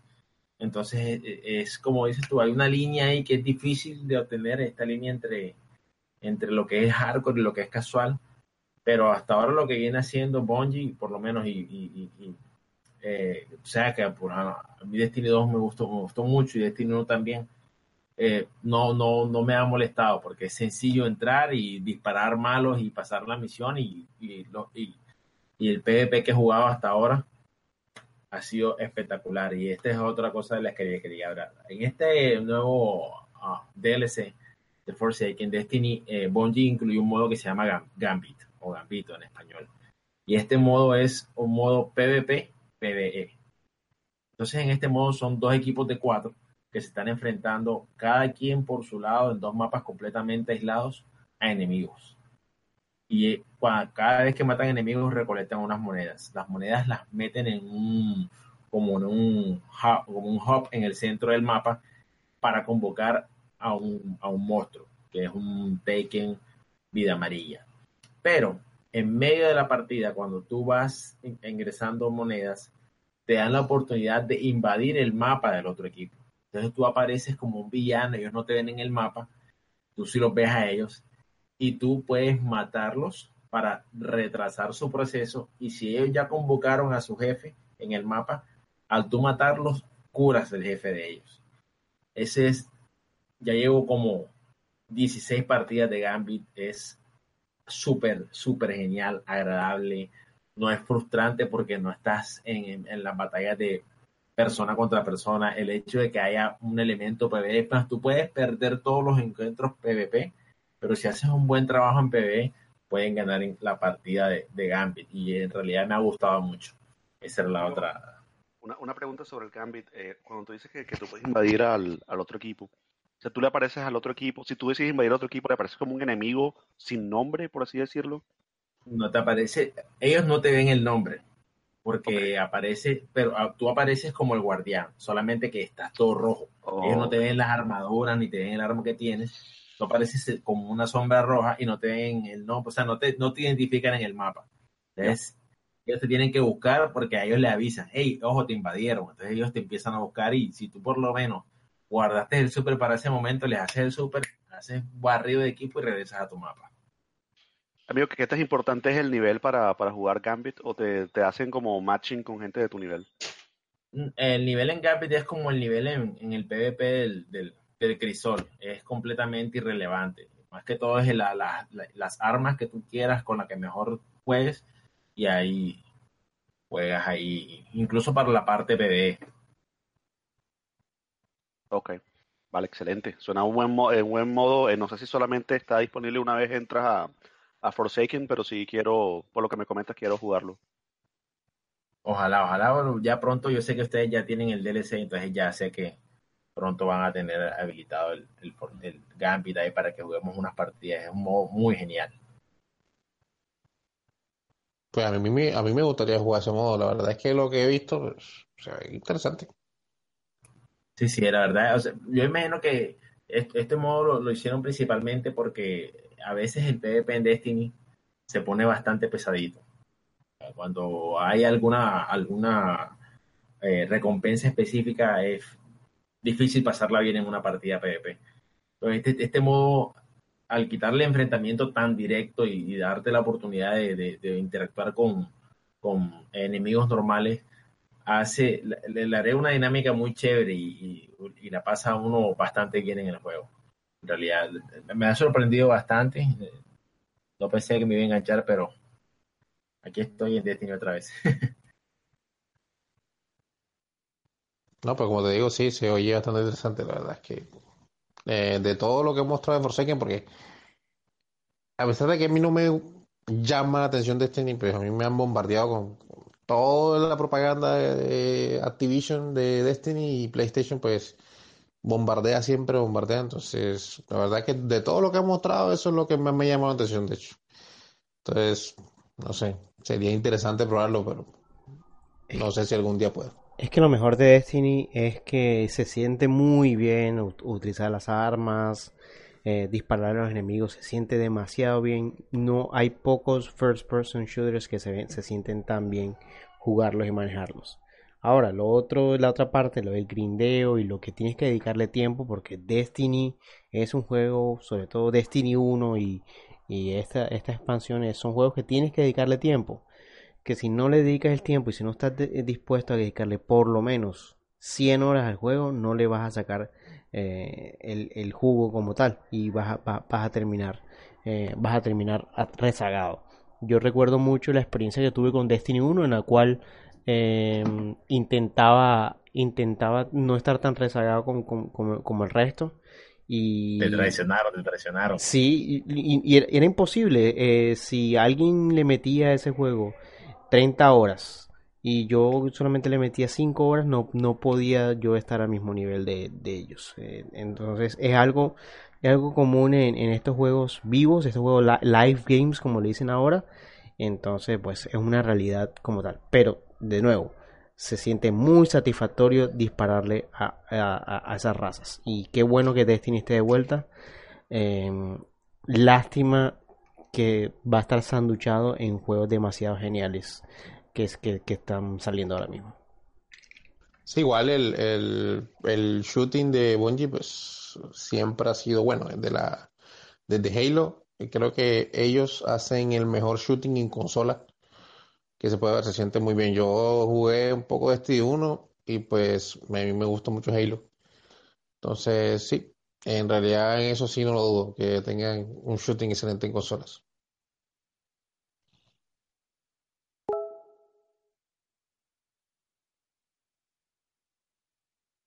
Sí, sí, definitivamente. Y bueno, eh, pues creo que este ha sido eh, un podcast bastante nutrido, con bastante información, bastante opiniones con respecto a cosas que pasaron esta semana. Y pues darle las gracias a aquellos que eh, se han quedado hasta acá. Y pues recordarles que pueden encontrarnos en las aplicaciones de podcast de la tienda de Android como Editorial Gamer Latino y en la aplicación de iTunes de podcast como Editorial Gamer Latino. Recuerden pues que aparecemos como EGL en YouTube y pueden ah, pues eh, ver ahí nuestros podcasts. Eh, creo que esta semana ya estarán subidos todos y darle las gracias eh, por esta por, por, su compañía los que se quedaron hasta acá recuerden pueden contactarnos a través de Twitter y contactarnos a través del correo a contacto arroba gamerlatino.com. Hasta buenas noches, Rob. Muy buena noche a todos, que tengan un buen resto de día y gracias muchachos por esta charla. Hasta luego, Sergio. Muchachos, eh, excelente charla. Espero que también la hayan disfrutado eh, los que están escuchando tanto como nosotros disfrutamos, estamos, estamos disfrutando haciéndola. Y bueno, que tengan un excelente inicio gaming de semana genial, donde puedan seguir pateando traseros. ¿Se puede decir traseros en podcast? Lo siento. y eh, buenas noches, Andy. Que bueno, buenos días para ti. No sé qué hora sea en Italia. Creo que ya son como las 5 de la mañana, no sé. Sí, ya son las 4 de la mañana, 4 y 5. Eh, sí, eh, pero aquí estamos siempre al pie de cañón, aquí intentando cumplir cuando más se puede, haciendo lo más posible. Espero que hayan disfrutado esta charla tan amena, poco larga, pero siempre es interesante hablar y pues espero que tengan un excelente inicio de semana, espero que sigan jugando, espero que nos sigan sintonizando en todos los canales disponibles que tenemos, que tengan una excelente noche, mañana o tarde. Así es. Eh, un par de cosas. Esta semana estará estrenándose un nuevo episodio de Retromanía. Eh, no sé qué nos tiene preparado Rob para eso. Y pues eh, darle las gracias y que pasen buen inicio gaming de semana. Hasta luego. Hollow Knight.